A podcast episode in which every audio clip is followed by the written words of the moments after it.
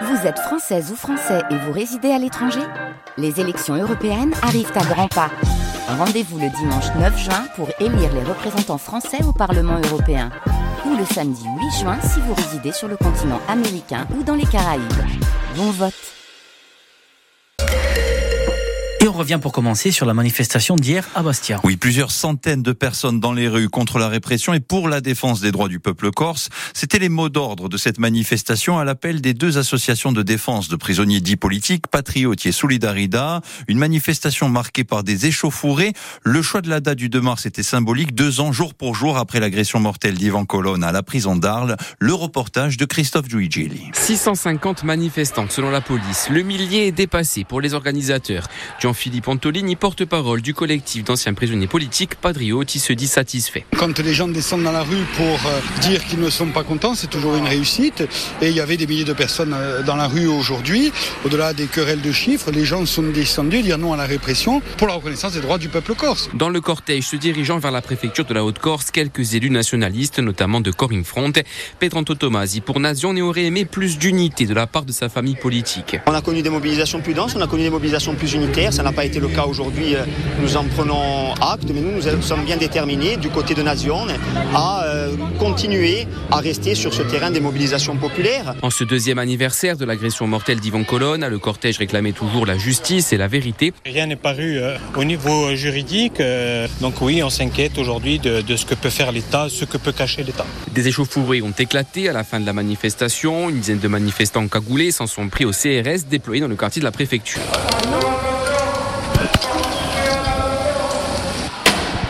Cocktail Molotov, bouteilles de verre ont fait face aux grenades lacrymogènes pendant un peu plus d'une heure et demie. Un manifestant a été brûlé sur une partie du corps et conduit à l'hôpital.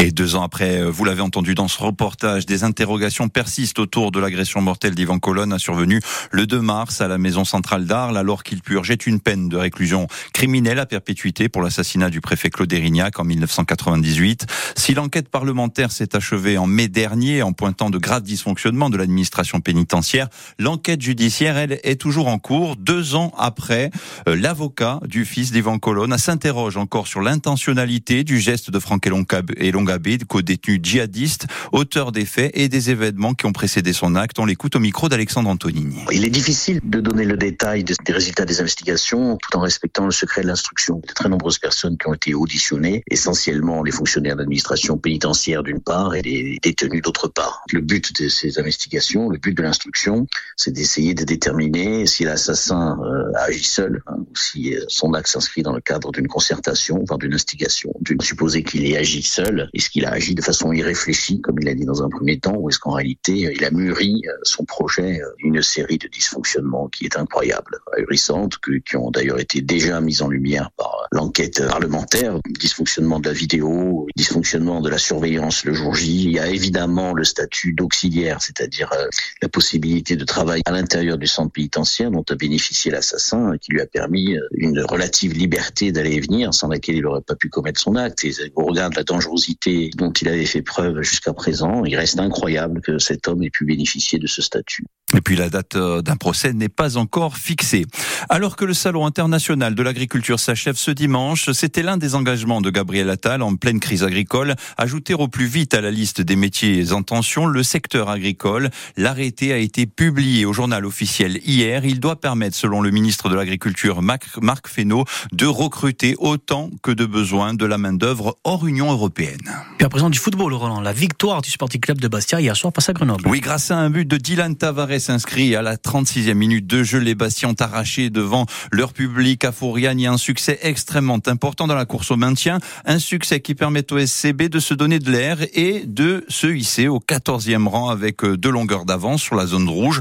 Trois points mérités pour les Tourquini qui, malgré une grosse domination, ont souffert en fin de match. Des sueurs froides dont se serait bien passé Lilian Lasland, l'un des co-entraîneurs du Sporting au micro de Jean-Philippe Thibaudot. Je pense qu'on aurait mérité, euh, peut-être tuer le match dès la première mi-temps. Par contre, après, mais quand on le fait pas, c'est, euh, c'est ce qu'on a vécu jusqu'à la fin. C'est un stress euh, permanent, mais bon, c'est comme ça, ça fait partie du football. Donc, mais bravo aux garçons. Quand on arrive vers la, fin du match, on se dit toujours, on a ces trois points dans l'escarcelle, il faut les, garder. Des fois, ben, on déjoue au lieu de, continuer peut-être à monter sur eux, qui, les a gênés pendant tout le match on recule et c'est un réflexe normal, mais qui des fois met, l'équipe en, difficulté. C'est ce qu'on a vu, c'est pour ça qu'ils se sont créés cette action que Johnny a sortie. Mais par rapport à cela, je pense que voilà, il faut pas tout demander non plus. On est un peu en phase de reconstruction et par rapport à cela, je pense que le, mental, le mental des garçons commence à, à prendre et on voit qu'ils se battent les uns pour les autres et c'est ce qu'il faut dans ces situations-là aussi. Et de bon augure, hein, cette victoire avant un déplacement capital euh, à 3 le week-end prochain. Clôture de cette 27e journée de Ligue 2 demain à 20h45 avec l'ACA qui se déplacera à Angers, actuel deuxième du classement. Rencontre bien sûr à vivre sur RCFM. Et puis Roland, pour terminer ce journal, un petit peu d'évasion. Oui, les vacances battent leur plein, Jean-Marc. Au cours de, des derniers jours, beaucoup de Corses ont fait leurs valises pour aller bien vers plusieurs destinations. Certains s'envolent loin des tracas de l'hiver et de sa grisaille, comme aujourd'hui. D'autres misent sur la traditionnelle destination des vacances d'hiver, les stations de ski. Une tendance que confirme Jean-Baptiste Martini, directeur marketing et commercial de la compagnie Air Corsica. On a une offre de sièges sur ces deux semaines qui avoisine les 110 000 sièges, donc c'est très important un nombre de passagers également au rendez-vous, puisqu'on est à plus de 80% de remplissage sur la période. Aujourd'hui, ce qu'on observe vraiment, c'est que notre offre elle répond vraiment à une demande euh, purement station de ski. On le voit bien.